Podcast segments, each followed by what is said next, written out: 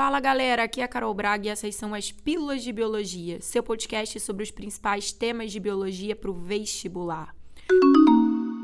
A pílula de hoje é sobre fornecimento de ATP para as fibras musculares esqueléticas durante a atividade física. Quais são os principais sistemas de fornecimento de ATP?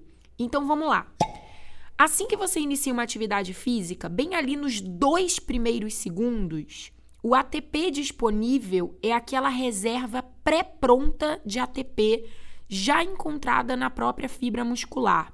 Esse ATP vai ser hidrolisado e vai dispensar energia livre para o processo de contração muscular. Se a atividade durar mais do que dois segundos, aí entra em ação o sistema ATP fosfocreatina. A fosfocreatina é uma reserva indireta de ATP. Como assim?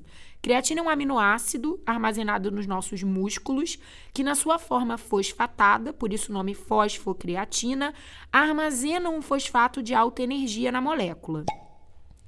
De modo que quando a atividade física se inicia, por catálise de uma enzima chamada de creatina quinase, esse fosfato é retirado da fosfocreatina e doado às moléculas de ADP. Dessa forma, reconstituindo ATPs que ficarão disponíveis para o trabalho celular, para a manutenção da atividade física muscular. Esse sistema da fosfocreatina, que também é chamado de sistema alático, para comparar com a fermentação lática e, portanto, alático, porque ele não gera lactato, ácido lático, ele permite mais ou menos até 10 segundos de atividade física, aquela atividade bem de explosão mesmo. Se a atividade física for de alta intensidade, então demandar uma produção de ATP rápida e ao mesmo tempo não permitir um suprimento adequado de oxigênio para as fibras musculares, entra em ação um terceiro sistema que envolve metabolismo anaeróbio, basicamente fermentação lática. À medida que ocorre a fermentação lática, os NADs da glicólise são reoxidados e a glicólise mantém a produção super rápida de ATP durante essa atividade física, que vai durar aí mais ou menos até um minuto e meio, dois minutos em média. Por que, que esse tipo de metabolismo não consegue suprir a energia para manutenção da atividade muscular por muito tempo? Porque eu quero que você lembre que um produto gerado nesse metabolismo é o ácido lático que vai acabar gerando o que a gente chama de fadiga muscular, dor, cãibra, e isso vai acabar limitando a capacidade de continuidade do movimento.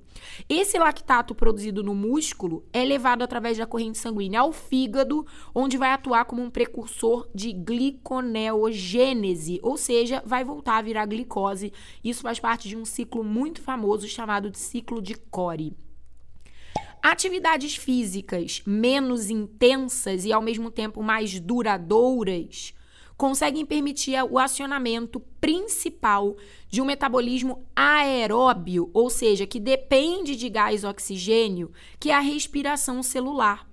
Esse metabolismo oxidativo aeróbio pode ser mantido por longos períodos nesse tipo de atividade física mais de resistência.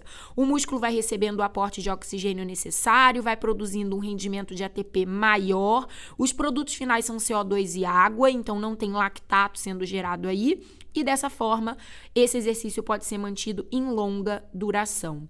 Galera, tem um gráfico prontinho, um resumo lindo, te esperando lá no meu Instagram, arroba professora Carol Braga, para você deixar bem sedimentado na sua cabeça sobre esses quatro sistemas de fornecimento de ATP durante a atividade física. Espero muito que você tenha gostado. Semana que vem tem mais. Um beijo e tchau!